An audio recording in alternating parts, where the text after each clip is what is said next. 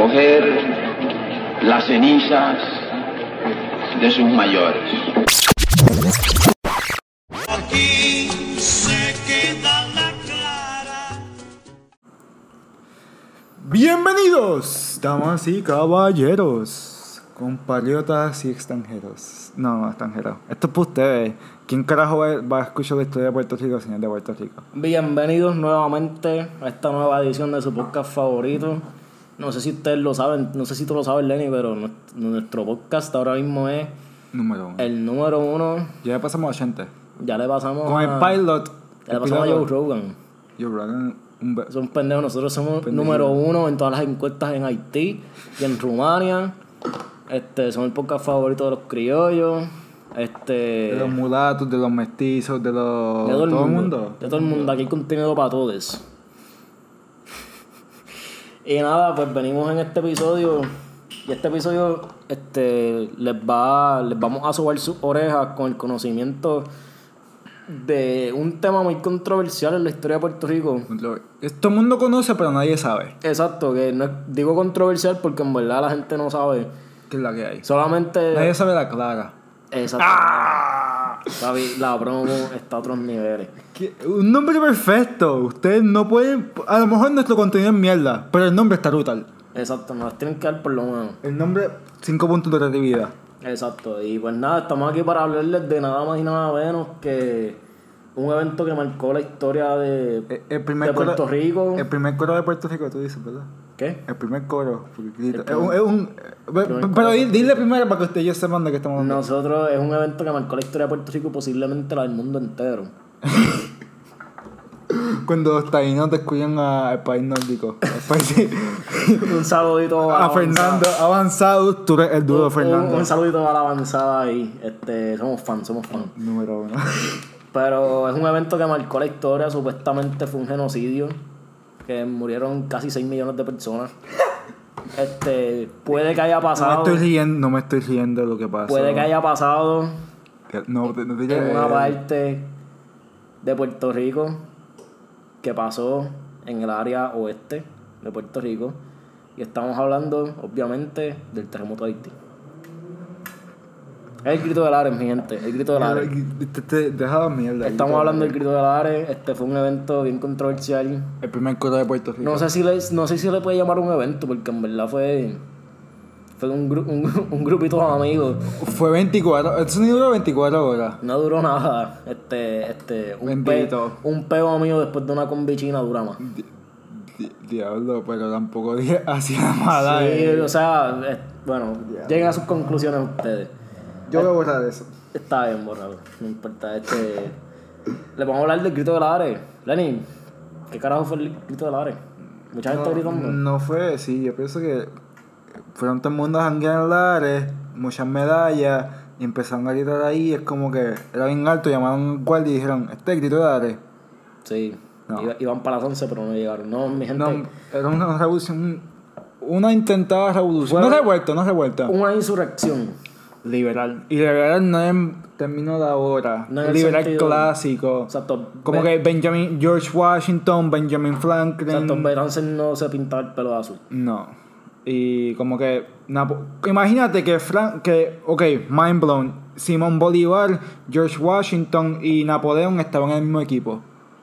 Eso la gente no como que lo quería decir, ¿verdad? Algo así. Pero- la, la gente como que, lo que pasa es que... No es la conexión de que como que era el mismo combo. Sí, eh, lo que pasa es que a veces la gente peca de que cuando lee la historia este, no se desconecta de sus presuposiciones actuales. El contexto, el contexto El histórico. no sé- importa, no- exacto, lo leen con el contexto actual y no lo leen con el de la época. Exacto. Y pues hay veces que están hablando de, qué sé yo, del grito del área y la gente piensa, adiós, Betancé. Era el capitalismo, era un capitalista Es de un mierda. liberal, sí. sí, es igual cuando los estadistas dicen que César Barbosa era estadista y en verdad no lo era. Y, la- y los estadistas se van de culo de que Barbosa era estadista. Era el Mesías, papi. y Entonces yo y Barbosa. Es la, la, Sí, sí, sí. la, la, de- la Trinidad Santa. Sí, sí. sí. Rosselló, Rosselló, Ferrer y Ferrer. Barbosa. Y está. Barbosa, sí. Pero Barbosa murió siendo independentista, pero eso no es conveniente, que lo sepan. Pero, anyways, estamos aquí para hablarles del grito del área. Exacto. Este, ¿Cuándo fue que ocurrió el grito de Lares, Lenny? 23 de septiembre de 1868. Ya el 68, correcto. Este. Pero para brindarles un poco de contexto. de lo que estaba pasando, es como que estaban a lo loco, todo el mundo está pidiendo independencia. Sí, ¿Por qué porque- tan le- ¿Por qué?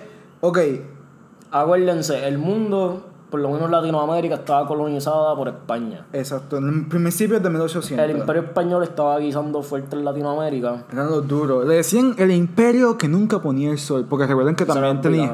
No, nosotros también. Nosotros también, No, nosotros éramos eso. no los británicos, pero the sun never sets on the British Empire. Yo pensé, yo juraba que. Yo, diablo. Yo, yo, yo estaba bastante seguro porque. Eh, pero aquí nadie es perfecto, esa, esa ma- parte. mala mía, esa Corillo. parte, pero anyway. El grito Yo, de yo la había escuchado, no sé, qué difícil. A lo mejor eran los dos, a lo mejor todo el mundo se echaba esa pauta. Sí, sí, como que. Soy bien cool. Este. Dinamarca ahí con sus hilitas vírgenes. El sol nunca se pone. pero tan ahí. sí, pero este. Ajá, el grito del Lares no fue nada más que una serie de varios movimientos alrededor de América Latina, de independencia. Entonces, la expresión grito, pues es como ese clamo a la libertad. Exacto. O al concepto. Grito de guerra. Al concepto que ellos tenían de la libertad, no. Ay, la madre. Vivimos en área metro, by the way. Es un petardo, no es un tiro. Yo puedo reconocer Sí. una Glock. Y eso no una. Sí, pues fue una serie. Sí, cabrón. Gente, disculpen, pero este. Esta es la realidad de nosotros. Exacto, es la clara. No tenemos un estudio, estamos grabando en mi sala. Sí, pero tampoco es que nos cojan pena, cabrón. Pero no, pero como que sepan que esta es la clara. Sí, esta es la clara. Este, pues nada. Fue una serie de, de revoluciones o de insurrecciones que ocurrieron a través de Latinoamérica, por ejemplo. este, en México fue el grito de, los- de Dolores en el 1810. este, en Brasil hubo un grito de en Ipiranga, Y- que fue en el 22. Permiso, ustedes dirán, ah, pero Brasil no es parte de España. Verán, vamos a hablar de eso un poco ahora. Exacto. Para que sepa que sepan. Exacto, entonces también que ocurrió el grito de Yara, que ha sido el más famoso, Sí. en el que murió un tal conocido personaje de la literatura y del patrimonio cubano llamado José Martí. Estaba José Martín, que murió en ese grito que lo tiraron. es una historia bien curiosa, básicamente lo echaron a joder. Soy bien cruel. 1868 y, y colado por ahí que no se mencionan que curiosamente yo hice una investigación en los archivos militares españoles y el grito de Lares no existe. Yo- y buscar, ¿verdad? Buscaste como batalla de pepino también, me dijiste. Sí, no existe, no, existe. Todo es Cuba, este, Dolores y Piranga. Pero el grito de Lares existió, no fue tan exitoso y no quizás no pasó a la historia como los demás. Porque, pero pues, fue importante por varias razones. Todo el mundo es república y nosotros no. Bueno, eso, Ah, eso, es eso como es- que eso es eso, parte. eso es como que ellos llevan la revolución y nosotros nos quedamos 24 horas. Exacto. Rep. Sí, pero eso es parte de. Eso es parte No se puede ganar. sí. Ok, pues ¿por qué estaban dándose la independencia? ¿Qué es lo que qué es la que hay? ¿Cuál era la Bueno, cara de ese momento? básicamente era Empezamos. el cambio de siglo. Exacto. Y al, y al pasar el cambio de siglo, pues están pasando varias cosas alrededor del mundo. Por ejemplo, la Revolución Americana y la Revolución Francesa fueron las dos principales. Estadounidense, americanos somos todos. Ay, cabrón. ¿Sabes de lo que yo hablo, cabrón? Mm, Usa los términos correctos, me enfoco. La Revolución Americana. ¡Estadounidense, coño! americana. La revolución americana y, y la francesa, pues básicamente fue. Se puso en juego una filosofía nueva, que ya no era la monarquía. Que se, Ya estaban experimentando con varias formas de, de gobierno. de gobierno, de una democracia representativa Que existe algo más. whatever that means. Y. O sea, ya habían alternativas y los pueblos, como que empezaron a coger nota. El contrato social, todas esas cosas. Empezaron a coger nota y pues empezaron a cuestionarse, quizás contemplar ideas más allá que el absolutismo monárquico. Y algo que yo quiero poner en contexto, que yo, ¿verdad? Vamos a mirar ahora. Nosotros somos producto, ¿verdad? De ese, de ese liberalismo, de esa ideología, que ahora el capitalismo y que la gente dice, wow, ¿cómo tanta corrupción y eso? Y yo quiero poner en perspectiva algo muy interesante. bueno, algo que es obvio, pero ellos están tratando de nada más hacerlo completamente lo opuesto a lo que estaba pasando. Sí. Y ellos como que, ok, y eso es algo, ¿verdad? Que a las personas que ya pasaron la adolescencia, que a lo mejor esa, esa fase de rebelde también les pasó, ¿verdad? Que ustedes como que, como no les gustaba algo, simplemente se iban por lo opuesto. Sí. Y, es- y eso, y eso es algo interesante porque eso también después pasa con el comunismo. Y, y es importante notar de que pues a lo mejor lo opuesto a lo que está establecido no es lo que nos va a salvar. Eh, sí. No completamente, como que no es como que irte tan como que tienes que pensar las cosas antes y como que no tienes todo loco y como que pues si es azul nos tenemos que ir rojo. Como Sí, que las sí. elecciones, por ejemplo. Este, sí, si nos queremos ir más por esa línea, que vamos a tratar de no irnos tanto por ahí a correr titulares, pero las revoluciones en su gran mayoría son productos de las pasiones. Y si alguien de ustedes pretendió prestar atención en una clase de universidad sobre Platón y no estaba con el jaque en el teléfono cuadrando el polvo, pues sabe que Platón hablaba mucho de, la- de lo que eran las pasiones y de y, y los griegos en general hablaban mucho de lo que eran las pasiones y cómo tomarlas y cómo no ser esclavo de las pasiones, ¿me entiendes? Pero eso no, es- eso no es importante. Anyway, Eso no seguimos. es importante. Sí, Seguimos. sí. Pues lo que pasa es que en España ¿Quién había una inestabilidad política. Porque la gente estaba diciendo, wow, ellos Porque- tienen libertad, nosotros queremos libertad. Exacto, en España hubieron una serie de guerras civiles. Antes de la, de la famosa del 1936 hubieron varias guerras civiles, las guerras carlistas, lo que se conoce como las guerras carlistas. Hubo una guerra, esta independencia contra el gobierno francés.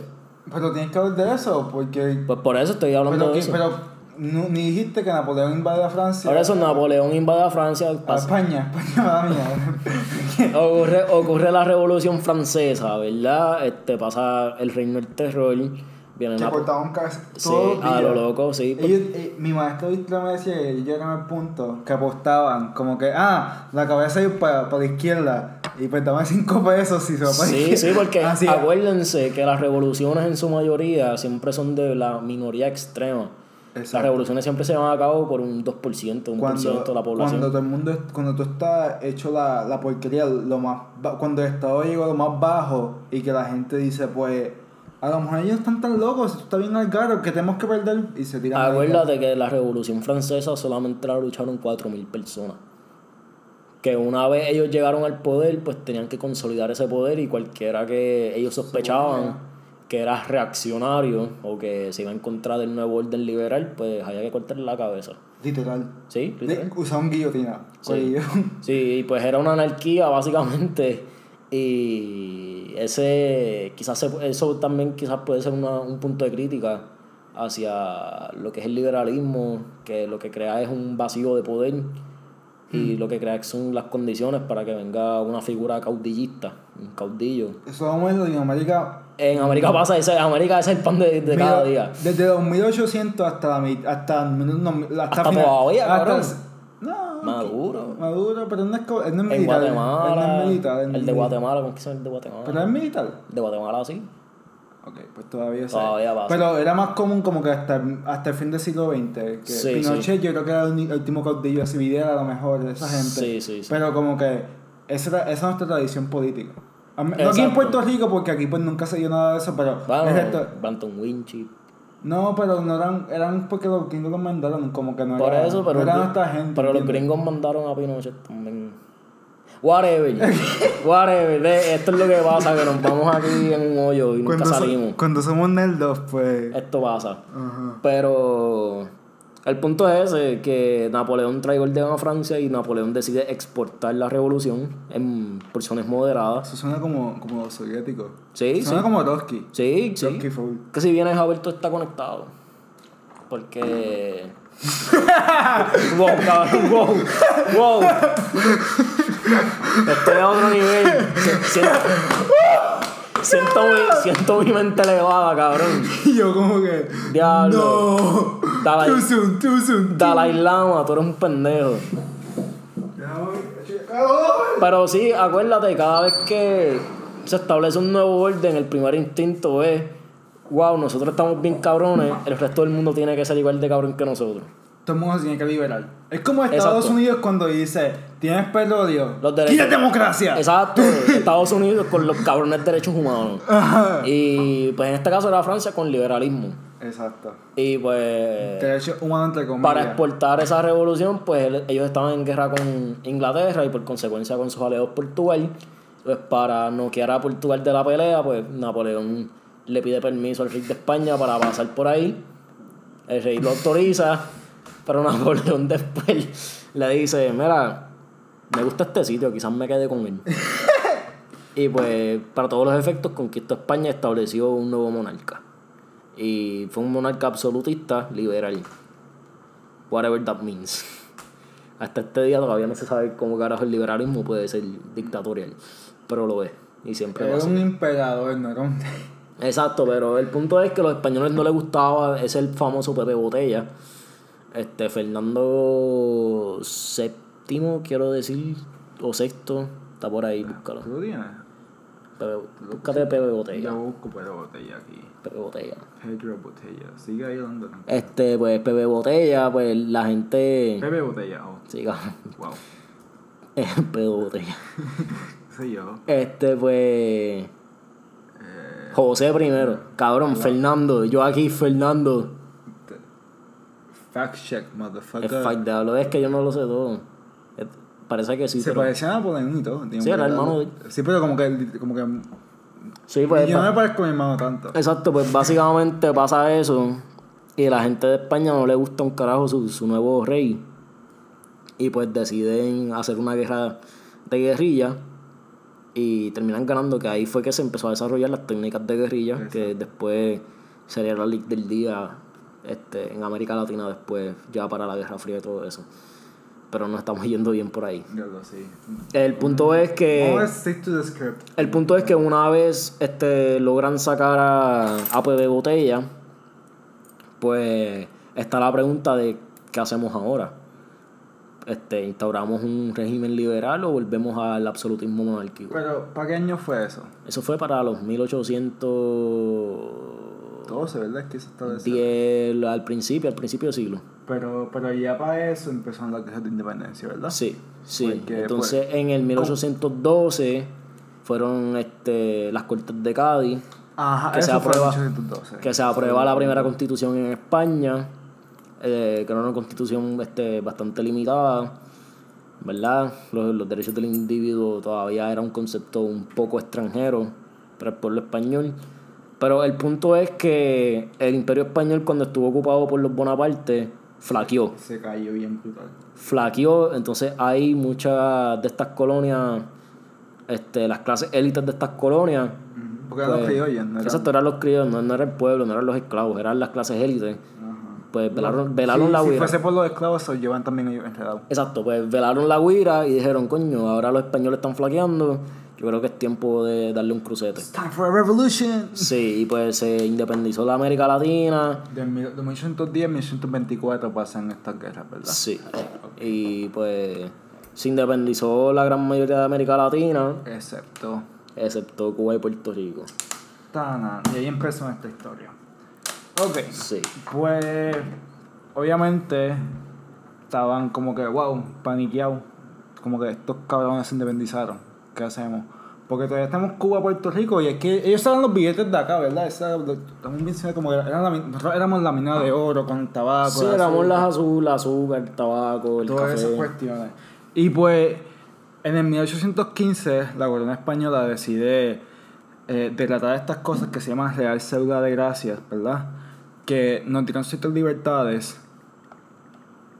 Ajá. Ajá, Ajá. mala mía. Es que de- Disculpen, Es- es el whisky. es el whisky, la medalla me está afectando. Ciertas libertades, ciertas libertades, ¿verdad? Para que como que se tranquilizara la gente y pues obviamente cuando hay, hay amenaza de revolución, lo que hace siempre el Estado, y esto no importa qué gobierno eh, sea, pero siempre reforman para, Sí. que, para que no pase la revolución, porque si no reforma, pues la gente, el protesto revolucionario, la gente que quiere esa revolución, de que mira, no hay otra forma, hay que hacer la revolución. Y pues para detener esto, pues decidieron reformar. Ahí nos dieron libertad comercial Y eso nos daba, nos daba el derecho a que Puerto Rico podía hacer comercio directamente con las colonias españolas. Antes de eso teníamos que todo se mandaba a España y de ahí pues se vendía.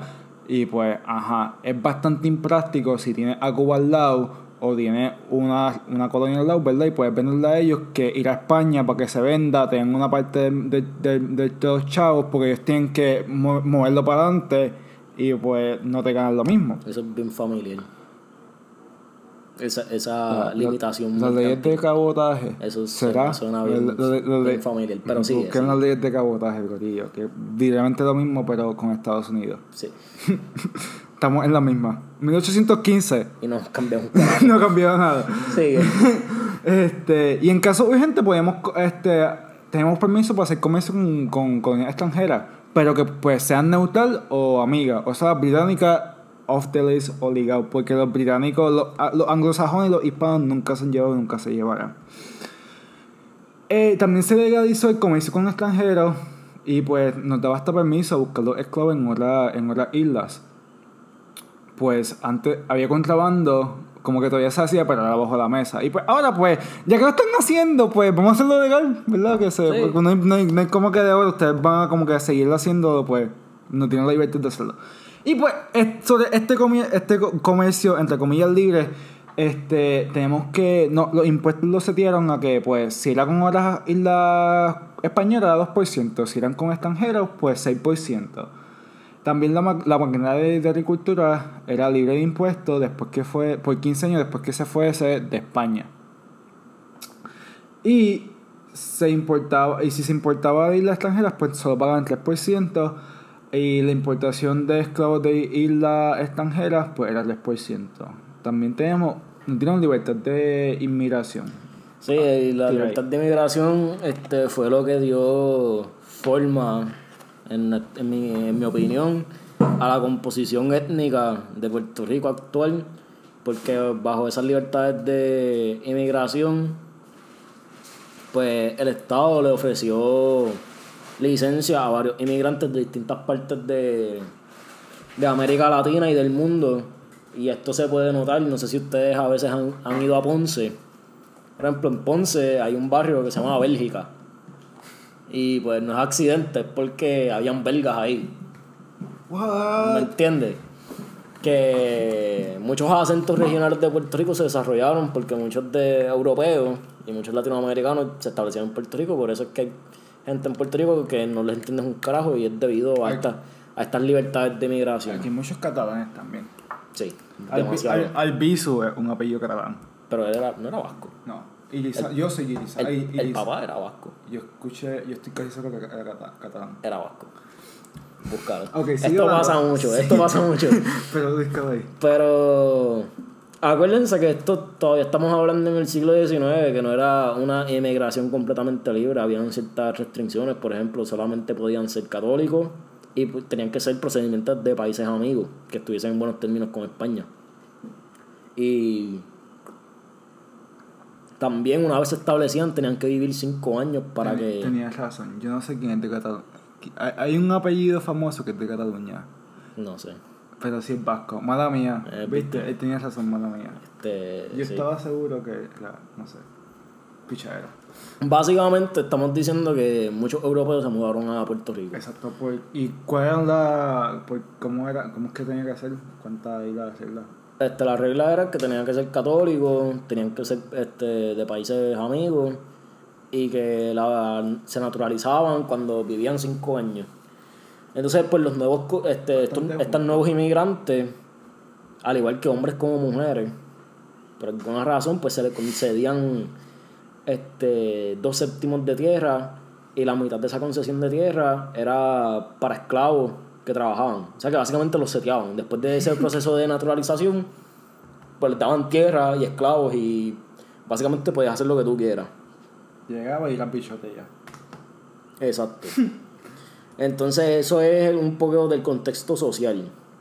¿Verdad? Entonces Es- ahora... Eso es, no, eso es como que lo, lo que hicieron para que no nos revoláramos. Como que la- las reformas que hicieron después de la revolución, pues hubieron esas reformas. Exacto. Para que la, la revolución no se diera acá. Y aquí vemos cómo se utiliza la, manipusa- la manipulación de los grupos étnicos Porque para evitar que la población se, re- se rebelara, importa gente de afuera y una vez estén aquí, les Lo regalas hacen- tierras, que ellos nunca se van a les revelar. regalas tierras y ya está. Y nunca se van a revelar. O sea, eso pasa ahí. Y si nos queremos ir en la actualidad, pues hay un país conocido como China, que China es un país este, multicultural, ¿no?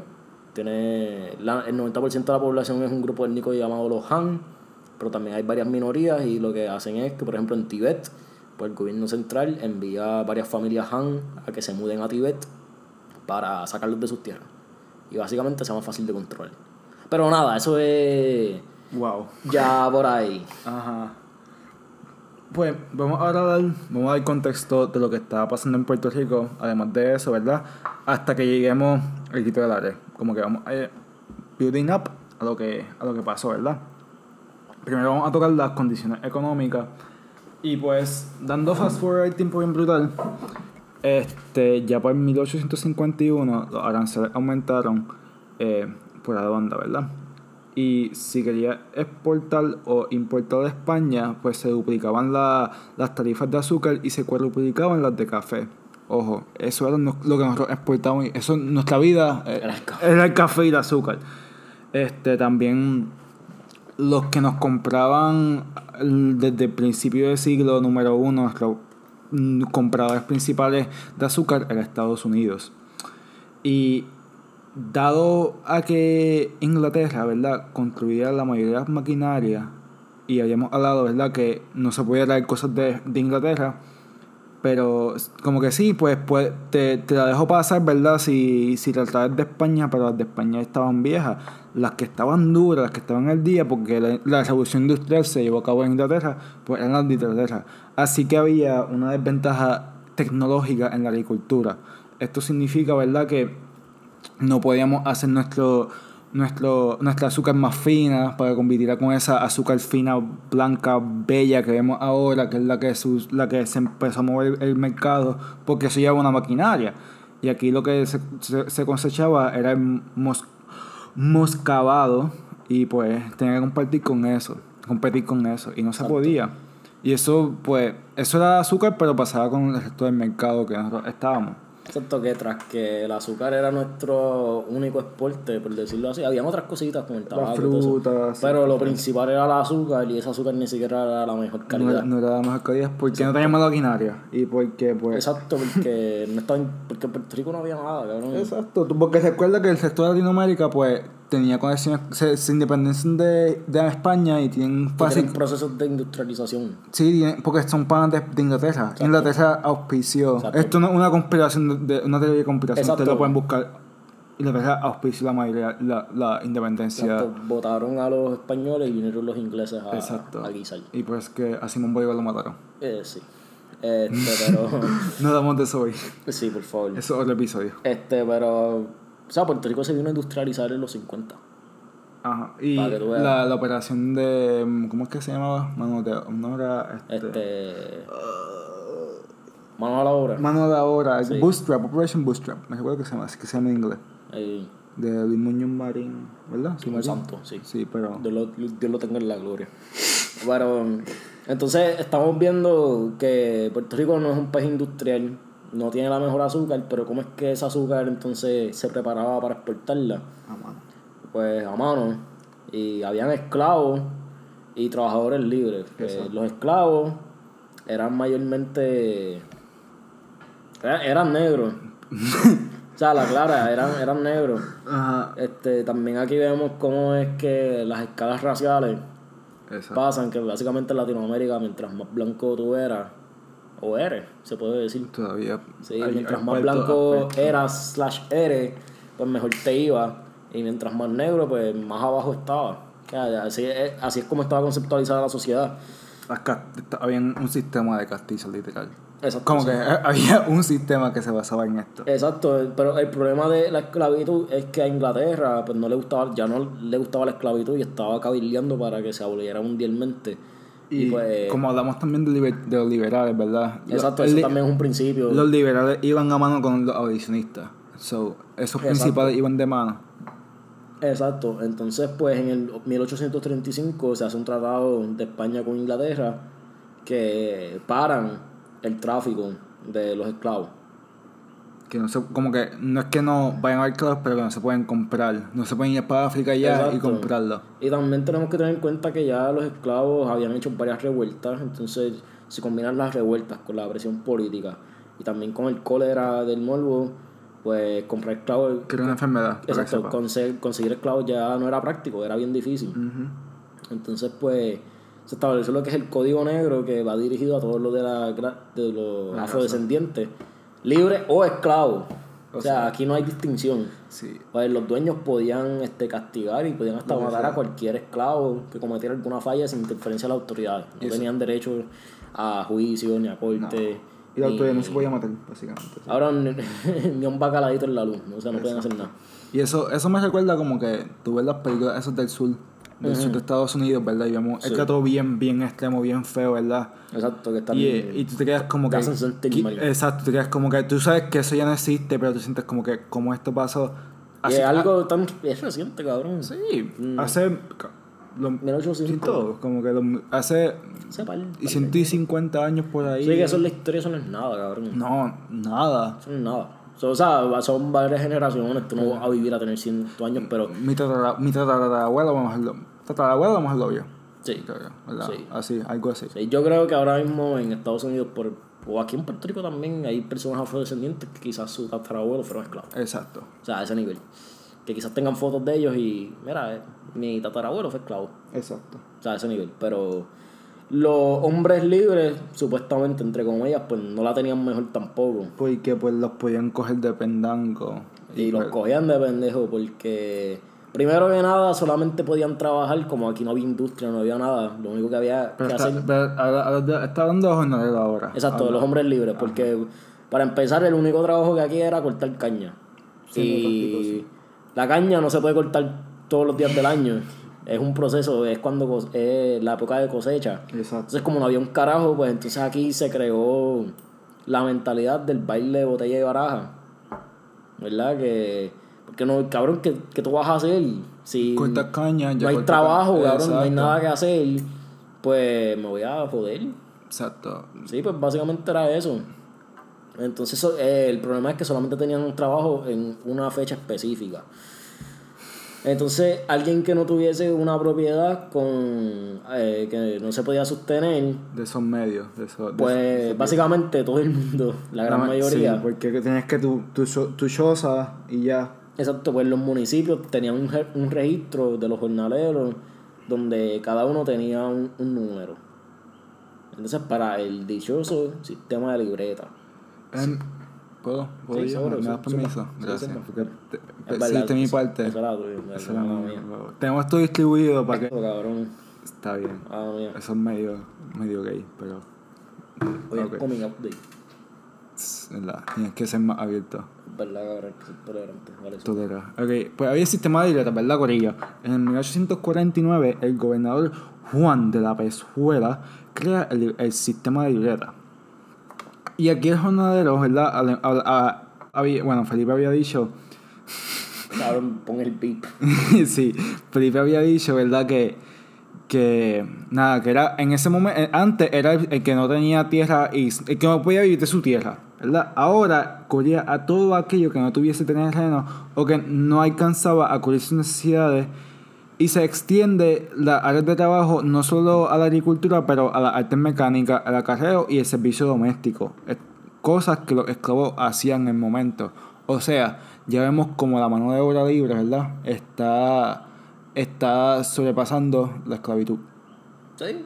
Porque, pues, Sí, que Ah, vamos a hablar los de- esclavos no tenían deuda. Exacto, vamos, voy- voy- déjame discutir estas cosas y vamos a hablar de por qué pues lo, lo, lo- lo- la libreta era más fácil, ¿verdad? Que, que tener un esclavo. La libreta era obligatoria a todo el mundo y incluía el salario, este, el tiempo que trabajaban, las observaciones del patrón de conducta, si tenían deuda. Y pues tal sistema era un abuso porque la gran mayoría de las personas, yo diría que el 90% de las personas que eran jornaleros eran analfabetas. O sea, le podían escribir lo que ellos quisieran, que tenía una deuda, que no sabía trabajar, y el tipo era el que se fajaba más y el que estaba siempre al día. Pero el jefe, el patrón por joder, para que no se fuera a la hacienda y ganara más, pues le ponía que tenía deuda y que no trabajaba trabajar y nadie lo iba a contratar. Y pues se estaba a ese, a ese, a ese, a ese salario. Eh, y entonces, aquí, ¿verdad? Comienza el debate. ¿Quién es mejor? ¿El deba- el- ¿La mano de obra esclava o la, la mano de obra libre? Los conservadores abogaban por la esclavitud. Pues eran conservadores. Es lo que les corre a ellos. Como que lo que está establecido funciona, pues dejarlo así. Exacto. Los liberales este, abogaban, ¿verdad? Que como tú no tenías que darle de comer, no- porque al esclavo lo tenías que le- le darle de comer siempre, le tenías que vestirlo, si se enfermaba lo tenías que curar, Era mucho gasto. tenías que mantenerlo, estabas Sí, manteniendo, ¿entiendes? Literal, como que porque pues es tu esclavo. Al de la libreta tú le dabas los, los sucios chavos que se ganaba, la- los 10 centavos al día o whatever, como era. 40, eran 20 o algo. 20, 40, algo por eso ya es más a 1900, yo creo que estos tiempos era más caro. Es verdad, sí. Porque esos para los tiempos de Pedro sus campos todavía le pegaban una peseta. Es verdad. Sí, imagínate con el Imperio Español hace 100 Sí, años antes de eso. sí, claro. Eso era bien pagaban su miseria al día y pues que se resolviera con No, eso. y cabe mencionar que eh, le pagaban en una moneda, porque aquí no había moneda oficial. Exacto. La moneda que le pagaban era una moneda que solamente se podía utilizar en ciertas tiendas. Y lo más cabrón de todo es que esas tiendas, los dueños de esas tiendas, eran los dueños de las haciendas de los que donde ellos trabajaban. Exacto. O sea que ese dinero nunca se iba. Se queda- como que ellos no gastaban nada porque pues le pagaban la miseria al jornalero y el, El jornalero dinero- le pa- y le pagaba El dinero nunca se iba de ahí. Era un negocio redondo. Circulaba. Mono- Monopoly nivel Dios. Eso era. Wow. Este, no sé. Este, ¿cómo es que se llama el presidente de Amazon? Eh, no sé, se me olvidó. Eh, pues ese cabrón tiene que estar bien celoso de estos tipos. Porque él quería montar eso y no se la dejan. Sí, pero esas son las razones en cuanto a las condiciones obreras. O sea que ya vemos que hay justificación o hay descontento en la población porque. Y, y cabe decir que estos eran los jornaleros, ¿verdad? También a los, a los terratenientes criollos, ¿verdad? Ellos, la mayoría eran pequeños, como que tenían sus par de cuerdas que papi me dio y así pues mantenían y, era- y tenían como que mitad, mitad mano libre, mitad esclavo. Pero ya como este sistema de libreta, y ¿verdad? Y el capital se empieza a centralizar, pues este pequeño burgués, este pequeño terrateniente se empieza a absorber por el más grande. Y no solo eso, pero ellos, todo lo que tú comprabas, ¿verdad? De este, tecnología, whatever, todas tus cosas para tu poder hacer tu labor, era a través de un comerciante que normalmente era o peninsular o un extranjero completamente. Así que los criollos también lo estaban marcando ellos. Que, que, lo- que los terratenientes estaban marcando y entonces los trabajadores estaban también jodidos con este sistema. Nadie estaba feliz. Que los únicos que estaban felices aquí eran los del gobierno, los peninsulares. Exacto. Hablemos, pues vamos a hablar de la política, vamos a hablar de esa gente, ¿verdad? Uf, entonces, pues. Las condiciones políticas. Acuérdense que, dado el hecho a que el resto del continente pues ya había sido arrasado por los fuegos victoriosos de la revolución en contra del imperio español, pues las autoridades tenían mucho miedo de a que eso también se exportara a las Antillas. Entonces, pues aquí este, ya anteriormente tocamos un poquito sobre el tema de, los, de la filosofía contradictoria del liberalismo y, el conserva y los conservadores, tanto en España como en Puerto Rico. Pues los liberales criollos, eh, los liberales en su mayoría eran criollos reformistas y criollos separatistas. Suena como hoy. Independentistas, sí, se puede decir. Como los PNP y los populares. Sí, los Los- conservadores. Los, los PIP, no, los, los- el PIP son los separatistas, ¿verdad? Y Exacto, los, y los y conservadores. no, los reformistas son los populares. Exacto, sí, sí. Y Los conservadores eran los peninsulares del gobierno PNP. y eran promonarquistas. O sea, eran anexionistas. Porque Pues- allá Puerto Rico era Puerto Rico era un municipio de España, Exacto. por decirlo así. Una provincia, ¿verdad? Sí, una provincia. Porque por eso es que tú ves nuestro escudo actual que español full. entonces tú ves los, los escudos de cualquier otra provincia española y es, es lo mismo. Exacto. O sea, que tú veas. Como que ten- literalmente tenemos los Fernando y Isabela. Sí. su- ahí. Como que tú ves. Tú No ves sé también el castillo, el león. todo, todo, todo, todo, Sí, sí, los, los, reinos- los reinos españoles. Sí, sí. Y pues los conservadores eran peninsulares, como que eran españoles que nacieron allá y pues los mandaron para gobernar. Que por eso es que eran, porque todo el mundo verá por. La, la política es verdad, todo el, mundo, todo el mundo verá por sus intereses. Que les beneficia más a ellos. Al Sí. final del día, es lo que es la política, ¿verdad? Sí. Y Eh, pues- Una selva exótica, que cualquier paso que no des precavidamente te cuesta la vida. O te cuesta una renuncia. Saludito a Ricky. Ok. Seguimos. y pues. Aquí trataron de hacer revoluciones, pero no, como que fallaron. De verdad. Sí, la primera fue, se llamaba la conspiración de San Germán y corrió en el 1809. Se quedó en conspiración porque nunca se llevó a cabo, si no me equivoco. Si bien no está mal, pues.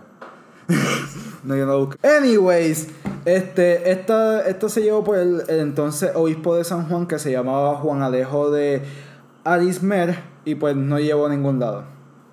En el 1836 se anuncia en la constitución de 8- de 37 que se anuncia y se hereda en la constitución de 77 de 37 que van a haber unas leyes especiales para Cuba y Puerto Rico dado a su cuestión geográfica que y demográfica se sabían que aquí no era nada más españoles verdad como en la, en la península nada más eran españoles Aquí habían taínos y aquí habían. africanos Africanos. había y la gente que hablemos Y la gente que había llegado de otros lados. Exacto, que era, una, era diferente, ¿entiendes? La gente era diversa y también la cuestión geográfica, los, los vecinos que teníamos, que, Exacto, sí. que teníamos que tener unas libertades especiales porque no éramos, no- simplemente no éramos lo mismo.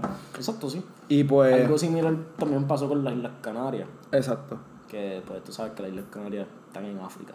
exacto. Tú sabes que, tú sabes que porque Cuba, Puerto Rico y Venezuela tienen unas palabras similares y los acentos similares para las Islas Canarias. Porque la gran mayoría de, los, de las poblaciones pues, fueron canarios. Sí, porque como se parecía el Caribe, como el Caribe se parece a su, pues se quedaban acá. Sí, la, más. la familia de mis abuelos eran de Islas Canarias. Tú sabes que la palabra pana, como que tú sabes que dicen de pana Sí, amigo. Si escuchas, por ejemplo, cancerbero, tú dices Sí, como sí. te dijo de pana, y eso es como que de Sí, los canarios eran los más cafres de, de España. Y pues te dicen nosotros, Y, ¡Huepa! y hablaban estrujado como nosotros. Exacto, no como que. hablaban como que. Ay. No hablan como los españoles. Oye, tío, es que. Ya. Exacto, es una mierda. Eh, Los canarios hablaban más. Más calle. Sí, Como que no somos originales, esto viene de los canarios. exacto. Sorry, pero eso es la realidad. No, pero yo pensaba que era del Imperio Taíno. O sea, que los taínos eran la mejor civilización de todos los tiempos. Ellos conquistaron. El mundo. Exacto. Alejandro Magno, en verdad no fue. Alejandro Magno era taíno. Era Iguanas tercero. Él era. Era el tatarabuelo de Ay, Iguanas. cabrón, sí. Pero, anyways, Tienen que ver avanzada y para que entiendan la referencia. Exacto. Porque está bien cool. O leer un libro, cabrones, lean un libro. Y vean la avanzada ahí, chequen sus sketches, están bien Está bien cool. Anyways, esas leyes nunca se dieron. Y pues en el 1838, el caballero Andrés ah, Vizcarrondo, ¿verdad? Que era un ex alcalde de San Juan, eh, un asandeado y también un militar, pues dice: Yo estoy descontento con esto porque el reformismo no se dio, ¿verdad? La reforma no se dio. Trata de hacer una revuelta. Pero como siempre en todas las tratadas de revolución de Puerto Rico, pues hay un chota. y pues Siempre. literalmente siempre. Un saludito a Ricky. Tú sabes de eso, ¿verdad? Los chotas. Pana. Este, y pues teatran el plan. Y como consecuencia de hecho, la mayoría fueron de.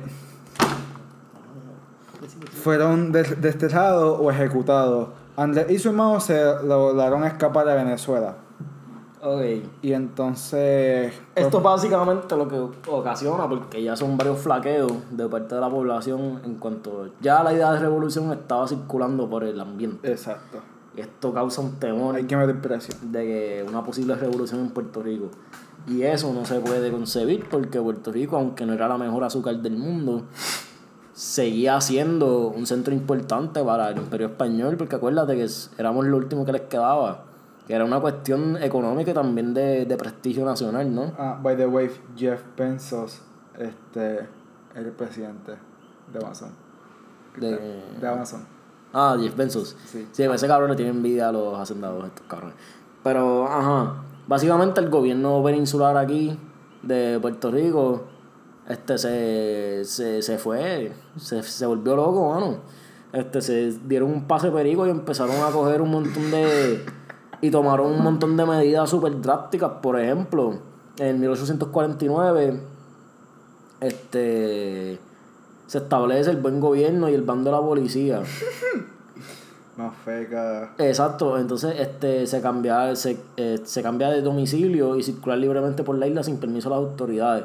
Básicamente tú no podías caminar sin tener permiso. Exacto. Entonces- Enséñame tus papeles. Sí, literal, literal. este, lo que le faltaba era ponerle una estrella amarilla en, en los gabanes y ya. Diablo. Sí. Ya, Sí, claro. es que sí, mano. Es que sí era. Sí, paralelos, paralelos. Entonces, reunirse en grupos en lugares públicos y estar en las calles luego de las 12 era, Ilegal. era ilegal, era cosa para arrestarte y no tenías juicio. Esa es la cosa. Porque las cortes no existían en ese sistema judicial. no Exacto. existía. Entonces también había una fuerte censura en cuanto a la correspondencia de los periódicos, que tú no podías escribir lo que tú quisieras, Ni, ni en verdad. ni recibir, ni, ni recibir lo que tú quisieras recibir, ¿me entiendes? Que hubo Estaba caro. Sí, entonces hubo una centralización del gobierno y los municipios. En 1846 Había. habían ocho. Después, en el 1850, solamente quedó San Juan, Ponce y Mayagüez. Ah, sí. Así que, literal, centralizaron todo. Porque también había temor de que si tenían muchos municipios, pues le estabas dando mucho poder a varias gente de los alcaldes, pues tenían miedo que es mejor tenerlo. Y yo había leído solo. por ahí como que, que el gobernador también, tam- como que tenía una gente que mandaba a esos municipios, como que en el proceso, ¿verdad? Ajá. Para que como que chequeara qué es la que hay, como que tampoco sea muy radical, como que no había tanta autonomía en eso. Tú puedes ser alcalde y no tenías tanta autonomía, tenías Exacto, alguien sí. que te podía bajar el dedo de parte del gobierno. Exacto. Entonces, ¿qué es lo que pasa? Que el gobierno está en, en pura represión, pero para esta, para esta época, pues muchos jóvenes, las nuevas generaciones, pues están- Privilegiados, porque no cualquiera podía hacer Exacto, los privilegiados, pues los mismos hijos de los cabrones que están haciendo esto, serían los que después vinieran y le tumbaran el guiso. Pues estos jóvenes, estas nuevas generaciones, pues se educaron en varios países, estudiaron Francia, en y en España también. en Venezuela, en República Dominicana, en varios lugares y básicamente se fueron expuestos a, a nuevas ideas. Y no fue hasta el 25 de noviembre del 1865 que se decreta la convocatoria a Madrid de los comisionados de Puerto Rico y Cuba, que era informarles nueva... hablar junto a frente a la junta informativa que era este corillo de gente verdad que dijeron pues sí estas cosas están al caro pues vamos a mandar que esa gente hable acá para ver qué es la que hay Exacto. y qué podemos hacer porque desde el 36 están diciendo que hay una ley especial ya pasaron 30 años y no pasó nada Y no pasaba. y los liberales querían su, Su concesiones, reforma, o sea, querían su reforma. Y los liberales fueron bien radicales en eso. Los conservadores, en verdad, decían que no, pero mi interpretación es que les daba igual. Exacto. es que eran peninsulares los conservadores los que estaban beneficiando de todo esto como que- Exacto, la, pero la, la ola liberal pues se sintió más que la conservadora. porque eran los era la mayoría eran los críos y la gente era el pueblo sí Sí, sí. básicamente Ok. Sí, los que entonces, bichoteaban el pueblo ¿qué es lo que pasó en Madrid? Entonces, pues el corillo llega. Llegan seis comisionados, ¿verdad? Ante la Junta. Este, eran seis puertorriqueños, seis cubanos, si, no, si mal no me equivoco, ¿verdad? Ellos hicieron tres argumentos. Que pues son argumentos que todavía se. O sea, son los aspectos de la sociedad que todavía existen, ¿verdad? Los políticos, los económicos y los sociales. En lo político, estos comisionados pedían que se reconocieran a los criollos los mismos derechos que a los peninsulares, que estaban bajo la constitución, ¿verdad? Que, porque era una constitución bastante liberal y pues ellos querían que se tratara igual, simplemente como que la damos como trata en España y estamos todo el mundo bien. Y esto incluía la libertad de, empre- de empresa, de reunión, de asociación, los derechos de dirigir peticiones por escrito a distintos organismos de, gobierno, incluyendo las cortes, y de poder ejercer cualquier profesión o oficial sin, of- si- ofici- oficial sin restricciones. Esto es parte porque pues muchas de las cosas se llevaban, si eras peninsular, pues tenías todas las puertas abiertas, si eras criollo se cerraban un par de puertas. Y eso sistema de castiza. Y pues que la inviolabilidad de, la persona, domicilio y propiedad, o sea que puedas respetar tu propiedad privada y donde tú estés básicamente. Y también los cargos y empleos públicos que se también a los criollos. Y una ley, pues de nuevo, unas leyes especiales por la diversidad demográfica y representación de las cortes un disputado por cada 45 mil habitantes. Exacto. Este. Pensando. Ajá, entonces, pues básicamente los comisionados puertorriqueños en. en, en No de lo económico. ¿Qué bajo? Lo económico no lo de. Ah, ah, bien. Viste, Disculpa, Felipe está bien al garo. disculpa. Me está tratando de. Ah, avanza, cabrón. mi libertad de expresión. Avanza, cabrón. Pues económicamente querían pues el libre comercio entre Artilla y Peninsulares, o sea, que nos deje full, sin impuestos, como que libre comercio de verdad. Y que de no ser posible, pues que por lo menos bajan los aranceles y la eliminación de los impuestos en las necesidades, los artículos de, primera necesidad, como la harina, como que yo quiero comer y pues no pagar impuestos porque eso está bien al caro. Y pues se hacía el argumento, ¿verdad?, de que se abolía la esclavitud. ¿Por qué? Porque en el momento había, habían, ¿verdad?, habían 10.000 esclavos trabajando. Pero nada más, habían, habían nada más 10.000 esclavos y habían 70.000 jornaleros por el sistema de libreta. O sea, la mano de obra pagada este, aumentó la producción de azúcar pues, porque cuando te pagan y no eres un esclavo pues produces más como o sentido común y pues era más barato mantener a un jornalero que un, que un esclavo como, como habíamos dicho antes Exacto, y eh, acuérdense lo que dijimos anteriormente, que ese dinero en verdad no salía de las manos de exacto que era esos hacendados. era la O sea que era, buena era excelente negocio para ellos. Entonces, pues aquí. que no era porque se sentían mal Exacto. porque algo moral no era porque hacían más chavo así Exacto, era el capital Eran hablando. capitalistas de mierda Era el capital hablando.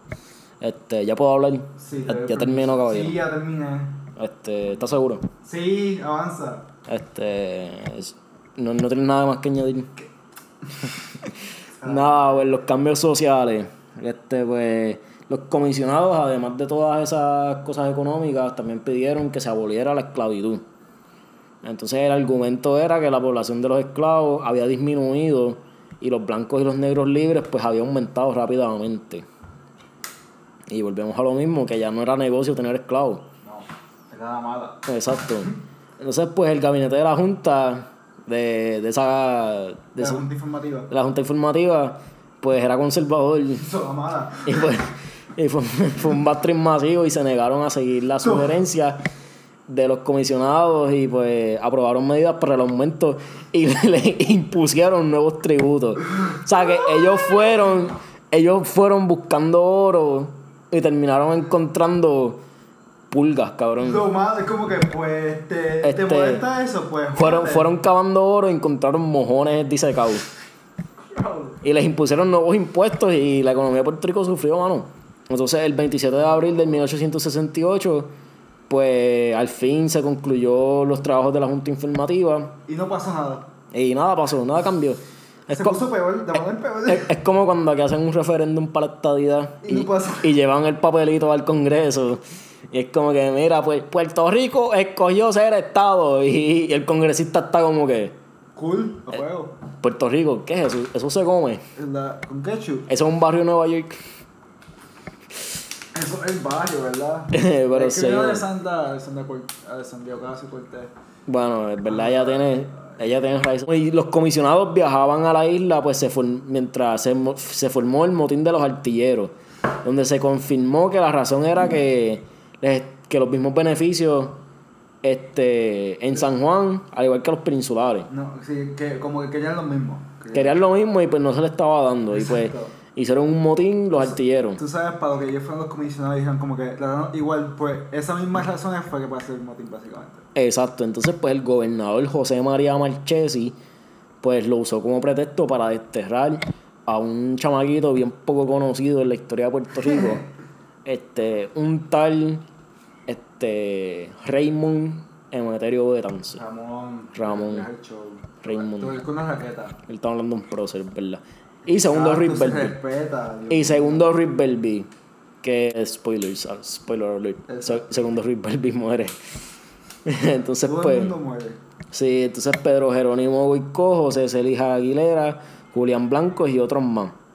Entonces, pues, salieron inmediato y en dos meses partieron en Madrid. Ahora vamos a hablar un poquito, Se vamos a hablar un poquito de Julián Blanco. O sea, de Julián Blancos no, no importa, vamos a hablar un poquito de Ramón Emeterio Betance. Y segundo, Belby, Y eh, segundo tampoco importa. Ellos estaban juntos. Sí, pero. Diablo. Tú vas a tirar Este, Ramón, Ramón Emeterio Betance era un doctor.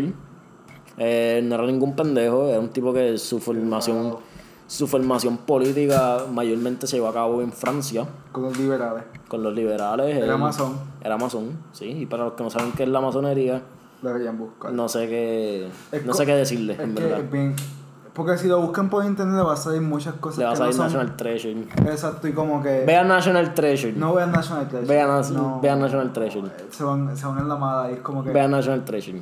Eran... Este podcast es auspiciado por National Treasure. Este, pero ajá. Básicamente, cuando los desterraron a ellos. Espera, estamos hablando de Betance. Nada, Betance era una persona bien inteligente, era un doctor. Este, no era ningún tipo de por ahí cualquiera. Él tenía unas opiniones, tenía unos medios para llevar a cabo ciertas cosas. Y era bien radical, era bien vocal y pues el gobierno lo desterró junto con su corillo. Entonces también cabe mencionar que, como mencionamos anteriormente, la formación de los partidos políticos estaba, bien, estaba prohibida. Así que el mero hecho de reunirte con un combo, pues ya era razón suficiente para meterte preso. Una sospecha, en realidad. Como que si ellos sospechaban que tú eras separatista, si sospechaban, o sea, si el vecino, el vecino, el vecino del lado te tiraba la mala, Ya te te jodiste. Es como la, como, como, como la iglesia católica cuando como, quemaban a la gente, como que, pues, no, no, como que te digo, como que el vecino, ¿verdad? Le- a lo mejor le caía mal y pues nada, lo vi llegando ahí con unas plantas y pues... Estás, hablando de la Inquisición. Sí, como que era mala. No, me digas que no, no me digas la que. Inquisición era, si quieres ocultar esto, pero la- la, Inquisición era algo diferente, no es como lo pintan. Ok, mala mía. Eres católico. Pero seguimos. Este, y nada, pues. Eso, veo eso. eso estaba prohibido. Entonces Betance y Rick Belby se escaparon a Nueva York Súper duro. y vieron la vida revolucionaria como la única manera. Porque ya pues ese fue mismo falló, como de 36 llevan Exacto, esa, ellos esa- estaban, ellos eran, ellos eran bastante, estaban cabildeando bastante para. Como que 30 años, como que ya así 70 años en este punto y no pasó nada. Exacto. Ye- ye- fuimos para allá, nos hicieron perder el tiempo y todavía no pasa nada. Es como que pues la revolución tiene que ser. Pues la única manera que ellos vieron era pues la revolución. Y tomen en cuenta que en este punto, tomen en cuenta que en este punto Estados Unidos era como que súper revolucionario, súper cool. Exacto, y pues se fueron a Nueva York y en Nueva York se funda la Sociedad Republicana de Cuba y Nueva York, que era un corillo de gente, cubanos y puertorriqueños y uno que otro venezolano colado por ahí, que se reunían para discutir ideas y nada, Llevar a cabo llevar a cabo su- su- sus proyectos a políticos. un punto de revolución, ¿verdad? Futuro. Entonces pues ellos se van a viajar por ahí A buscar respaldo. Por ejemplo, Ruth Belvis se fue para Chile a buscar respaldo del gobierno chileno para la revolución en Puerto Rico, Porque estaba en guerra con España. Exacto. En ese punto. pero muere misteriosamente todavía. No mira, no mira como viste. Misteriosamente, mira, Deja- dejado quieto, bendito. Tú no sabes si a lo mejor tuvo la, la muerte más revolucionaria y tú ni lo sabes. Fue, tan revolucionaria que nadie sabe. Pues callado. Nadie sabe cómo murió Simón Bolívar. Supuestamente fue por una enfermedad, pero yo no le creo eso. Lo seguro fue. Carajo. Pero seguimos. Este, Bedance después se fue a viajar entre Santo Domingo y San Tomás. Estaba buscando este respaldo. Y desde Saint Thomas él lanza los 10 mandamientos de los hombres libres.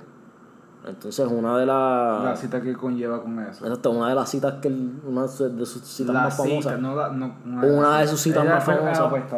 Una de sus citas más famosas es que él básicamente decía que nosotros no queremos la separación. Este, nosotros queremos la paz, la unión con España. Más es justo que pongamos también condiciones en el, contra- en el contrato. Son muy sencillas, eras aquí. Entonces, pues las condiciones eran los 10 mandamientos de los hombres libres. Que era la abolición de la esclavitud, el derecho de votar todos los impuestos, la libertad de culto, libertad de palabra, la libertad de imprenta, la libertad de comercio, el derecho de reunión, derecho de poseer armas, inviolabilidad del ciudadano y derecho de elegir nuestras autoridades. Estos son los 10 mandamientos de los hombres libres. Yo no puedo creer que no lo diste con la voz. Eh, pero este no es el bisu. A mí me sale la voz del bisu. Pero la tú lo diste, este. la última vez que lo hicimos, lo hiciste con la voz. No, ya es muy tarde, cabrón. Si España se siente capaz. Nosotros habíamos grabado esto tres Lo horas. los pilotos. Ah, es verdad, mala mía. Si España se siente capaz de darnos y, nos- y nos da derechos y estas libertades, podrá entonces mandarnos un capitán general, un gobernador de paja, que lo ahorcaremos y haremos quemar en los 10 días de Carnestolenda. Yo, había- yo había buscado que era eso, me se me olvidó. En conmemoración de todos los judas que hasta hoy nos han vendido, así seremos españoles, si no puertorriqueños. Paciencia, ahí faltaba. Ahí falta el que se joda, cabrón. Yo creo que era como que seamos libres puertorriqueños, algo así. Era una, Algo así. una frase Algo internacional. básicamente él estaba diciendo que él estaba dispuesto a seguir siendo parte de España, siempre y cuando estas condiciones fuesen Si tuviesen Establecidas, un, sí. un régimen liberal, Exacto. liberal bien hecho, porque... Y si tú lees, como que si tú lees esto, tiene muchos paralelos con el- la Carta de Derechos de Estados de la, de la- de la Carta- de la Constitución de Estados Unidos. Sí, sí, o sea, que, o sea que mi, mi, mi interpretación es que este Betance, Reforma y pues dejamos un... sí, Betance en verdad era más liberal que, que era independentista. Yo- sí. Sí, se puede decir porque Él era más fiel a la ideología. era ¿no? más fiel a su ideología no la que a la patria. exacto. Él le Wow. fue fiel a la patria, diablo cabrón, acabamos de destruir Pero, el diablo. pero, pero es verdad, aquí lo, él lo dijo. Esa es nuestra, él lo dijo. esa es nuestra interpretación. Pero él lo dijo como que. Él lo como dijo- Que yo tengo respeto a Betances, como que sí, tuve sí, su mérito. es un duro, sí, pero Tuvo su mérito, pero él lo dice, que como que pues. pero no fue como una figura como el Bisu, que, una era, patria o muerte era independencia sin negociación. Condicional. Exacto, este tipo estaba dispuesto a seguir siendo parte de España si Bueno, estas condiciones. Bueno, me pregunto yo si esto lo hizo bien sarcástico también, porque él sabía que no Puede se iba a ir. ser, Porque también. como que mira, pues. Tú nos das estas libertades que son muchas, para su tiempo era, esto era Exacto, un sí, régimen sí. libre, como la Carta de Derechos de Estados Unidos, ¿me entiendes? Exacto, sí, sí. Que a lo mejor esto es como que, pues, tenemos lo imposible, o si no, la revolución. Sí, que se tiró. Yo creo que eso era como que el último empuje, como que que se, reforma. se echó bien para atrás, como que a ver, estos cabrones. La reforma, ma- ma- o nos da una reforma extrema o la revolución. Yo creo que eso también como que era un sarcasmo. A lo Pues, mejor, lo, lo puedes leer como tú quieras, en verdad. Yo, yo no sé, eso está abierto a interpretación. Exacto. Comenten lo que ustedes piensan, eso es un punto bien interesante. Eh, pues nada, para resumirle este caos que les acabamos de narrar. Exacto. Este, pues, el fracaso de la reforma a través de la Junta Informativa. Este, hubo una angustia económica por los impuestos y la poca libertad económica que nos impusieron. Este, en 1867 Eso sí. También pasó un temblor por seis días. Ustedes quejándose por 5 segundos. Sí, en Twitter y después en la UNI y todo el mundo hablando del cabrón temblor. Me. Yo no lo sentí. Tampoco Yo sentí estaba nada. bañándome. Yo no sentí nada. Yo me enteré cuando me salgo del baño que me testé una amiga, ah, lo sentiste yo, ¿qué tú dices? No, yo tuve que sufrir en la UNI y todo el mundo preguntando, mira, ¿tú sentiste el temblor? Oh, Dios. Y yo, cabrón, mátate. Tampoco así, no, yo, tú sabes quién tú eres, si me estás escuchando, sabes quién tú eres. Te, te llevo, papi. Este, el ciclón San Narciso, este, Nuevos impuestos. nuevos impuestos y préstamos con altos intereses. Eso, la super mala. Esto iba de mal en- Esto no, Sí, no esto- solución. En verdad, esto no tiene Como que solución. es bastante lógico que hubo un grito de área. A este punto es como que trataste todo lo que podías en tus manos y como que los españoles están diciendo como que jódete, cabrón. Sí, o sea, no había, no había, o sea, no, No había, no había parte de ningún lado. Era fácil de- desesperarse. Yo, yo estuviese ahí. Yo estuviese Yo estuviese desesperado, sí. Yo estuve hace rato. Yo a lo mejor con, con el, mm, en el 1809 me rebelaba con, con el obispo. El obispo. Eh, bueno, no necesariamente, porque acuérdate que nosotros estamos hablando de eso desde nuestro punto de vista ahora, que estamos Sí. expuestos a ciertas comodidades. Exacto, también. Exacto, que hay que verlo, pero no vamos a ponernos bien. Yo, hubo una junta revolucionaria en Nueva York. O sea, la organización del grito, pues se estableció una junta en Nueva York que fue compuesta por los personajes mencionados. Pues como la, la, Ant- la asociación republicana esa de Cuba. Exacto, eh, Ramón Emeterio Betance, este Manuel Rojas, segundo Ruiz Belvi. La Junta Revolucionaria y, la- y estaba Capa Prieto, entonces esos eran los... Los, los nicknames, los apodos. Exacto, entonces después se establecieron juntas revolucionarias en la isla. Cabo en, Prieto en, en la en eh, Prieto es en Mayagüez. Puerto Pero tú habías dicho como que Prieto. Que no, Sí, mía. Este, después en Lares se estableció el Centro Bravo, este, en Camuy se estableció el Lanzador del Norte y las otras juntas revolucionarias estaban en San Sebastián, en Ponce. Entonces la Junta Revolucionaria Matriz se encontraba en Santo Domingo, donde residía Betances en su exilio. Entonces, entre los revolucionarios se encontraban hacendados, jornaleros y esclavos, que eran todas las clases so- sociales. Excepto peninsulares. Bueno, los peninsulares, porque porque eran conservadores y eran españoles. Y- entonces la logística, ¿cómo es que se organizó esta pendeja? Pues este, el 20 de septiembre las autoridades españolas se enteran de los planes y arrestaron a Manuel González en Camuy, Pero ¿por qué se entiende los planes? porque un chota. ¡De nuevo! Sí, ¿Y quién era el chota? Esto es lo más cool. Esto es uno de los fun facts más cool Este- que encontró Felipe y yo estaba ripiando en ketchup. Este, el chota tenía un nombre Bien peculiar. bien peculiar. Se llamaba Carlixto Romero Con X. Togores. Inclusivo. Y si le... Siguen los, siguen los apellidos. Y si le... El Romero, si le suena similar Sí. o familiar, es porque sí, es ancestro del ex gobernador de- del Estado Libre Asociado de Puerto Rico, Carlos Romero Barceló, alegado asesino. Asesino. Alega, Era legal, alegadamente, pues sí, alegadamente. claro. Nos man- mandó bajar un par de gente y pues. Alegadamente. Y pues, exacto. legal. Aparente y alegadamente. Exacto. Y pues... Alegadamente como que nunca los cogieron. Nada, la fecha original Ajá. eh, para el levantamiento era el 29 de septiembre en, en- del 1800, de 1868 en Camuy. Porque estaba como que entre medio de las dos capitanías, whatever, de, la, de, de, la fuente- de las cosas militares, de las bases militares, y pues de ahí pues podían, pues no era una fuerza unida que los podía atacar y pues podían romper par de, par de series. Entonces el gobierno dominicano le prohibió la salida a la expedición de Betance La y, y el gobierno de Sintoma incautó la embarcación que llevaba el armamento necesario para, para llevarse a cabo dicha revolución. So, ya habían choteado y no tenían con qué luchar la, la revolución. Exacto. Duro. Entonces las juntas de Mayagüez y Lares pues decidieron adelantar para el 23, que es donde ocurrió. Entonces primero tomaron Lares, El plan, el plan. El plan era tomar Lares, después San Sebastián y luego Moca, Quebradilla, Quebradilla. Camuy y Arecibo. Entonces, Y así forman su bloquecito y pues entonces un majestuoso ejército de 400 hombres. Con inclu- machete, con machete, con machete y el no y qué sé yo, uno que otros rifles ahí súper viejos. Ajá. Este, Con pólvora aspirada. Exacto. Incluían pues hacendados, jornaleros, mulatos y esclavos y se ocuparon, el- y esa, esa gente ocupó el pueblo de Lares. Sin Súper fácil porque eran como las 2 de la mañana y estaba Exacto, ahí. y quién carajo le importa Lares. Diablo, qué mal. O sea, pero Lares es estoy, hablando desde el punto de vista peninsular. Ajá, O 1860. sea, que Lares está por el carajo. Ah, que no el gobierno en San Juan está como que, ah, sí, Lares, oh, wow, qué preocupación. Entonces, pues, se apoderaron del ayuntamiento y programaron la República de Puerto Rico en la madrugada del 24. O sea, que no fue en el 23 que se El declaró. 23 empezó, pues. El 23 se conmemora porque fue que empezó, pero la República como tal se declara el 24. La primera república de Entonces se celebró una misa por la independencia de Puerto Rico en la que se hizo la bandera. Entonces el 24 de septiembre Manuel Rojas y 200 rebeldes salieron a liberar a San Sebastián. Entonces esto se conoce, los españoles le llamaron esto la batalla del pepino. Puerto Rico. Eso suena como que, bien como que ustedes son tan insignificantes que el pepino. Es que son- el nombre de San El, Sebastián el pueblo, ¿verdad? El pueblo. San. Sebastián del Pepino. Exacto. Sí, entonces... San Sebastián del pepino. Sí, literal, ah, ca- cabrón, hay un mapa por ahí que es Puerto Rico y sus nombres viejos, Ah. españoles. Que antes este, las Marías eran Nuestra Señora de las Marías, y qué sé qué carajo. Eh, está, está bien chulo, sí, pueden buscarlo. Entonces, pues, como toda revolución en Puerto Rico, pues fue aplastada por chotas y por falta de coordinación. Yay. Entonces, el grito de Lara, de, de Yara en Cuba, pues ocurriría el, el 10 de octubre y fue más famoso. Porque pues Porque- hicieron algo. Y porque José Martí murió heroicamente, lo tiraron a joder, pero murió heroicamente. Una buena muerte. Sí.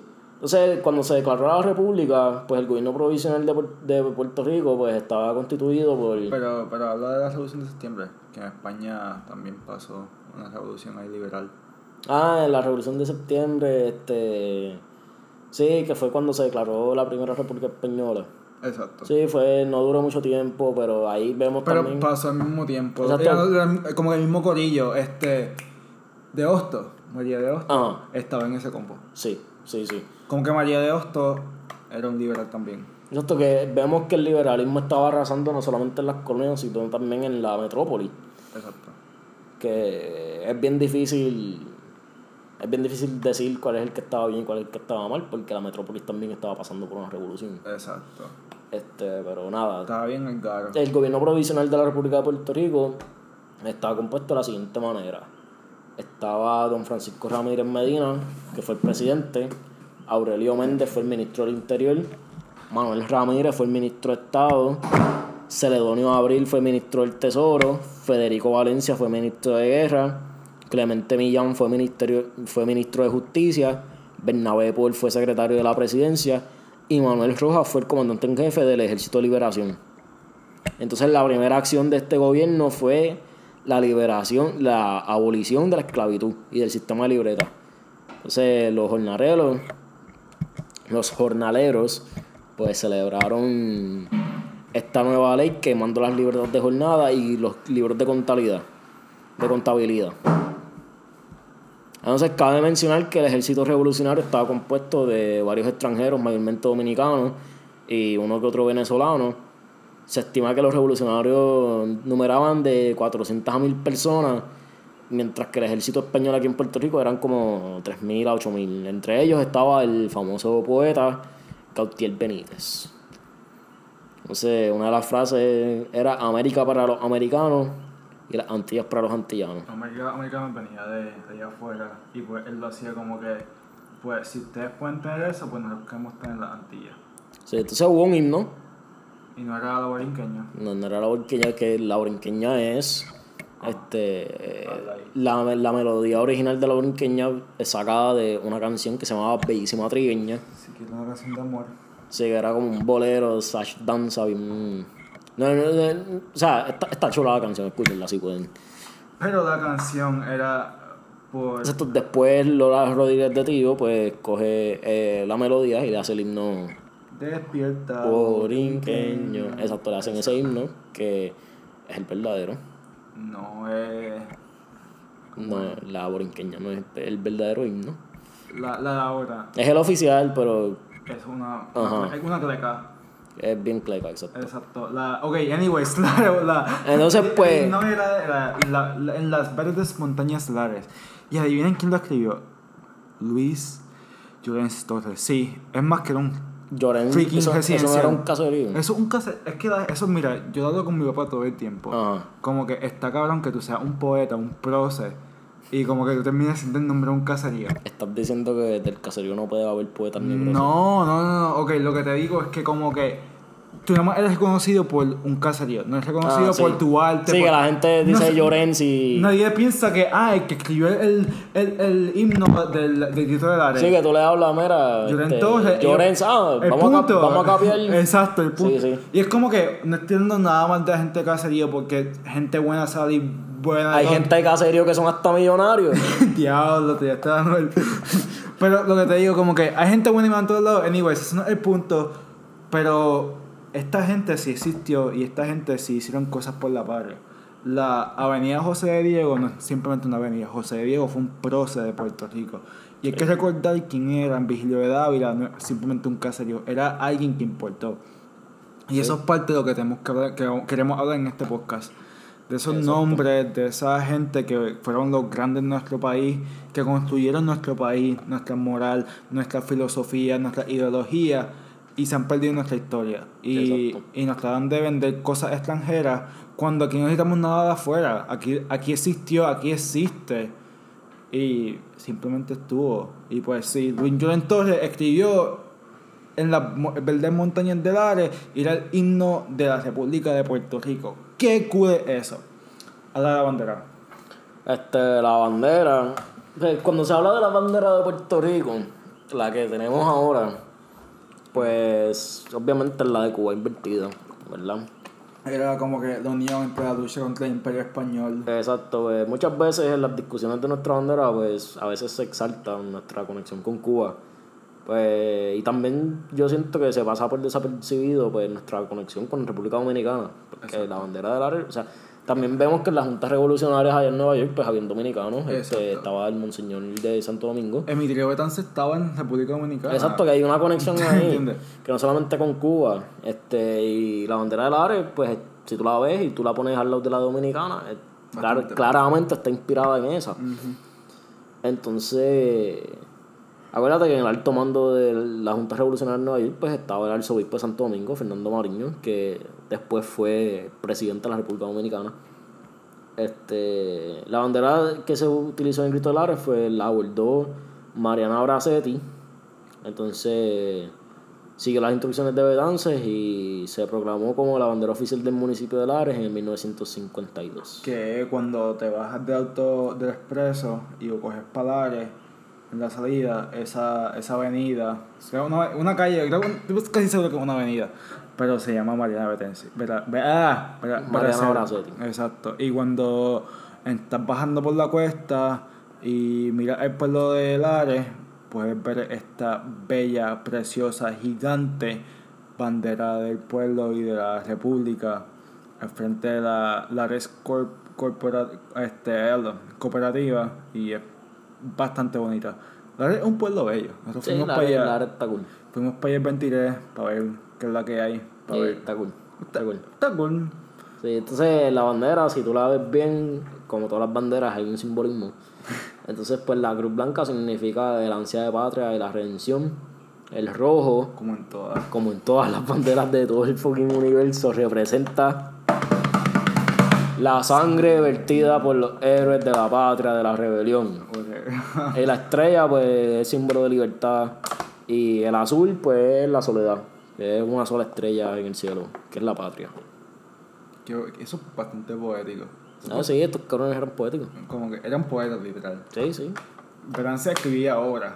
Sí. Como sí. que no era un, como que sea, no era un tipo, o sea, era un doctor. era un tipo culto. Y eso es algo interesante que se ve ese paralelo, ¿verdad? En, en todas las eras. Como que hasta. Vivimos en área metro. Como que Neruda era un político también. Sí. El casi. El Partido Comunista de Chile le iba a tirar a él en vez de Allende para presidente. Y es como que es cool Se salvó, se salvó. Se salvó. Se salvó. No sabe lo que se salvó ahí.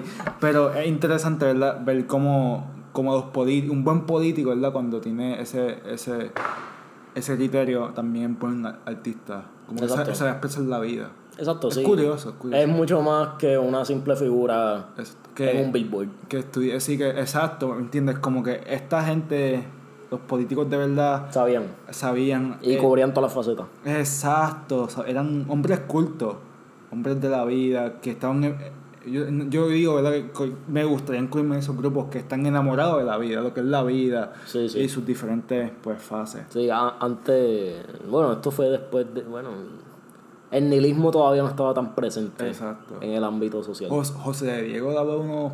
escribía poemas cabrones y daba unos discursos Sí, de horas ahí. Sí, bien este. brutal. Vamos a ver próximamente. personas, sí. Este, Estén pendientes, suscríbanse. Y, den- y síganos en nuestra cuenta de Instagram, eh, que vamos a subir ahí cuando, La Clara Podcast. cuando zumbemos cosas, ahí los ponemos para que se enteren. Exacto. Y nada, pues. La revolución fue un fracaso.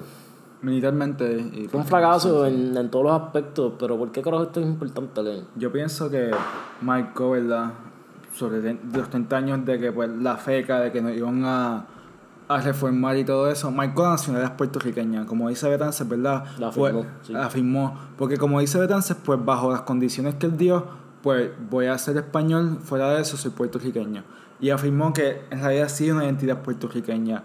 Y pues mucha gente se dice boricua, ¿verdad? Borinquen. Y pues sí, Borinquen existió, como que... Y Borinquen vive dentro de la idea de Puerto Rico porque Borinquen es el pueblo taíno. Pero aquí afirmó esta mezcla que existe todavía, que en realidad marca nuestra cultura. Este...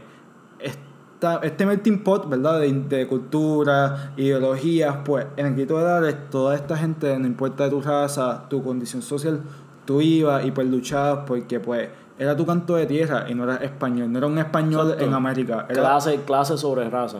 es que Sí, porque en, en- haces? pues que las clases sociales se unieron sin Ajá, exacto, exacto, exacto, exacto. No eran, no son como, no eran unos socialistas que pues se basan en su ideología completa en la clase, en las clases sociales. Ellos no, pues sentían ese patriótico, pues sí, habían su, obviamente como hemos hablado, habían intereses este, económicos, pero sobre todo todo el mundo se unió al final del día para luchar esto. Y pues afirma, reafirma Sí, sí. que somos que existen los puertorriqueños y que no éramos españoles en América. Como muchos españoles tú hablas y son hispanistas y te dicen, ah, es que ustedes son españoles allá, ustedes son hijos de nosotros y pues ya, y se acabó. Tienen que negar el resto de su identidad y nada más son hispanos. No. No, eh, esto es mucho más que eso, papo. Mucho más que Este, eso. y el grito de la hora fue una de, de las etapas más importantes en la lucha por la independencia de Puerto Rico. se venera un... Se debería Se, hacer se conmemora todos los días. independientemente de O tu sea, no, no todos los días, todos los 23. Exacto, independientemente de tu, de tu, de tu perspectiva sobre esta, tú yo creo que debería ser un día, un, Un día feriado, sí. Exacto, porque reafirma la identidad, si no es por lo político, pues por lo social y lo cultural. Exacto, sí, fue. Fue la primera vez que gente estuvo dispuesta a morir por ser puertorriqueño. Por puertorriqueños, sí. Eso algo, ¿verdad? Cuando Exacto. fuimos, cuando fuimos para allá, ¿verdad? Los cadetes dijeron eso, como que ustedes tienen el valor, como que fue, fue una pregunta ahí, pero como que refleja, ¿verdad? Del lado que ellos sentían ese valor por Sí, luchar sí. por la patria. No, y también tuvo otras consecuencias. Gracias a esto, pues Puerto Rico tuvo una mayor autonomía. Este, se abolió la esclavitud. Se autorizaron la formación de partidos, aunque no habían partidos independentistas, pero. Bueno, están los liberales, Sí, pero. eran reformistas. Más o menos. No eran Entonces, ¿no? se, se convo- entonces también se convocaron elecciones este, a los diputados de las cortes y se abrió una prensa limitada. Entonces, este, luego, para el 73, se abolió, se abolió la libreta de jornada. Entonces, un fun fact, ya lo cabrón, me siento en americanizado. Un fun fact, Un dato curioso. un dato curioso. Mi, mi Carmen Alvarado, Gotita- mi amor, mi maestra de español, le doy una galleta por ti. Go- gotitas del saber. Este. El armamento que nunca llegó a la, a la revuelta del Ares, pues fue desviado hacia Cuba, hacia Dominicana y, y hacia Haití, donde esos países lo utilizaron para sus respectivas guerras contra Estados Unidos, para no ser anexados por, por él mismo, y en Cuba se utilizó para lograr su independencia. Y en esa guerra de independencia de Cuba participaron varios veteranos del Grito del Ares. Dato curioso de Cuba también, muchas, muchas personas se preguntan, ah, eso de la bahía de Guantánamo, ¿verdad? Que eso está bien claro, ¿verdad? Que es como que un pedazo de Estados Unidos allí y pues llegó Castro y como que ya se quedaba ahí.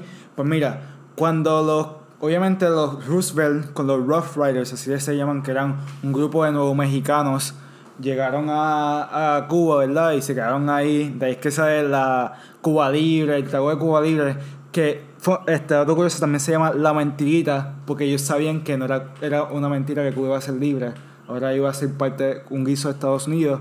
Pues para que se dé la soberanía completa a Cuba, los Estados Unidos le dice, pues nos tienes que dar esta bahía para que nosotros podamos velar por nuestros intereses en la isla. Y está en la constitución de Cuba que se tiene que respetar ese espacio para en orden que la soberanía cubana exista. So, así de como que todavía esto afecta. Todavía está... Sí, entonces cuando se viene a hablar de discusiones de historia, es como que, ah, ¿por qué la historia es importante? Porque aún cosas en la- como esta. Exacto, porque aún en la actualidad estas cosas pasaron en el siglo XIX. Exacto. Y todavía están vigentes. Es- exacto. Y todavía estamos sintiendo, sintiendo las repercusiones Y, los- de, de esto. y los- todos los paralelos, como dijimos, de por lo menos los, los liberales, por ejemplo, que eran criollos reformistas y criollos separatistas. Esas vías políticas todavía las vemos hoy. ¿Sí? Y, es- y las situaciones de la ley de cabotaje y, la, y como nos trataban los españoles, bien similares. Y la misma filosofía, y la misma filosofía de. La misma filosofía de las mismas dinámicas, dinámicas de poder. Exacto. También siguen presentes, no ha cambiado nada. Quien manda aquí es el Congreso de Estados Unidos. 2019 todavía tenemos leyes de cabotaje. Y el Congreso es el que puede revocar cualquier cosa que pasa aquí. Exacto, y nosotros vamos al Congreso, a cada rato tenemos un representante ahí. Que no vota. De Que no y pico, no- no uno vota. que no vota. No vota, lo que hace ahí es, si van a pasar una, una resolución, le dice, eh, por favor, incluyan a Puerto Rico. Y pues ella Y le dicen, siéntate, siéntate. y Jennifer va ahí, por favor, los gallos y se lo pasan por la Y bola. se lo hacen por el culo. Rip gallo. Los gallos son bien importantes en Puerto Rico. Y eso debería ser un deporte. Y nada, pero mandamos a Federico para el carajo y seguimos jugando. Exacto. Este. Nada.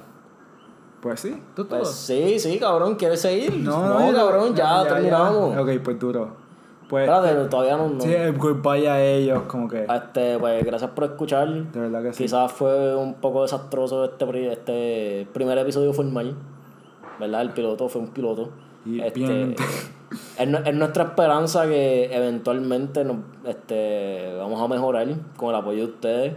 Este, síganos en nuestra página de Instagram. eh, La Clara Podcast. La Clara, la Clara Podcast. Todos juntos. Todos juntos, exacto. Y ahí nos pueden encontrar a nosotros. Pueden debatir. Nos pueden debatir o Sigan, síganos para que puedan pues entonces ver cuando sumemos nuestras cosas. Exacto, sí. Este, vamos a tratar pues cuando podamos pues tirar datos curiosos, este, fechas especiales, cosas así, ¿verdad? Sí, para que vienen cositas por ahí. Tenemos, contenido, que tenga contenido que ustedes tenemos puedan. un par de cosas planeadas que Ah, sí. estamos seguros que si les gusta este podcast, les va a gustar Exacto. otros proyectos que tengamos. Cosas por ahí. Sí. Así que nada, gracias por escuchar. Este ha sido con ustedes. Un placer. Un placer. Este, este ha sido la clara PR, lo que no te enseñaron en la escuela. Para que sepis. Dale, tumba eso. Dale.